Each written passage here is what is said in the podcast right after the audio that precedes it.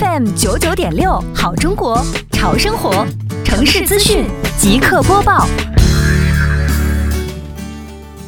民生九九六，耳朵刷资讯。前端分类投放，终端分类收集，末端分类清运是做好垃圾分类的三个重要环节。